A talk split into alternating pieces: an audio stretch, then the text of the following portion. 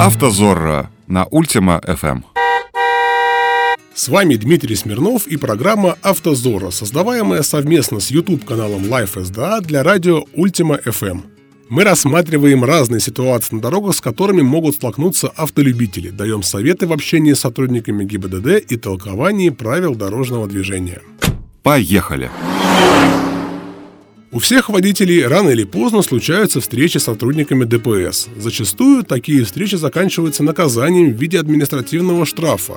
Но далеко не всегда мы согласны с решением представителей власти. Именно тогда мы начинаем задумываться о необходимости обжаловать несправедливое постановление. Но как же это сделать? Давайте разбираться. Сегодняшняя тема – обжалования постановления об административном правонарушении. В соответствии со статьей 30.1 КАП, лицо, в отношении которого ведется производство по делу об административном правонарушении, вправе обжаловать вынесенное в отношении него постановление. Постановление об административном правонарушении может быть обжаловано вышестоящий орган, вышестоящему должностному лицу, в районный или вышестоящий суд. Другими словами, если постановление было вынесено инспектором ДПС, то обжаловать его можно вышестоящему должностному лицу, начальнику инспектора или же сразу в районном суде. Тут выбор за вами. Я же рекомендую начать именно с начальника. Это не лишает вас права обратиться потом и в суд. Это важно запомнить. Итак, пишем жалобу на постановление. Помните, вы должны подать жалобу не позднее 10 суток с момента получения постановления. Если же этот срок упущен, необходимо также заявить ходатайство о восстановлении сроков обжалования, указав уважительную причину пропуска срока. Какой-то строгой формы жалоба на постановление не имеет.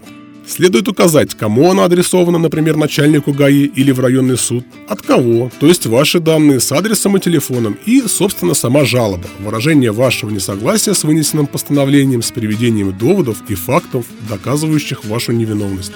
Далее эту жалобу необходимо отнести адресату, желательно заранее обзавестись копией, на которой попросить поставить отметку о получении. Также можно отправить жалобу письмом, желательно заказным и с уведомлением о получении. Вы слушаете «Автозорро». Как только будет назначена дата рассмотрения, вас должны уведомить. Не теряйте зря времени, подготовьтесь к рассмотрению жалобы. Необходимо четко выстроить свою позицию со ссылками на соответствующие нормы закона. При рассмотрении жалобы вы должны уверенно отстаивать свою позицию, а не рыскать в телефоне в поисках нужной статьи. По результатам рассмотрения жалобы судьей или должностным лицом выносится решение. Решение, естественно, может быть разным, как в вашу пользу, так и наоборот.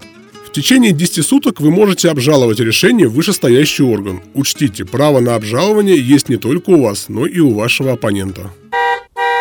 Подведем итоги. Итак, у каждого есть право на обжалование постановления об административном правонарушении. Оно закреплено в статье 30.1 Кодекса. Помните, у вас есть только 10 дней для подачи жалобы.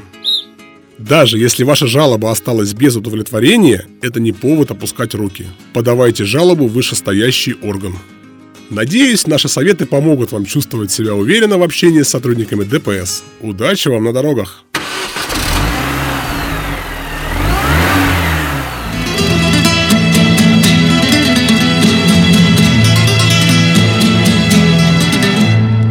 «Автозорро». Ваши права в ваших руках.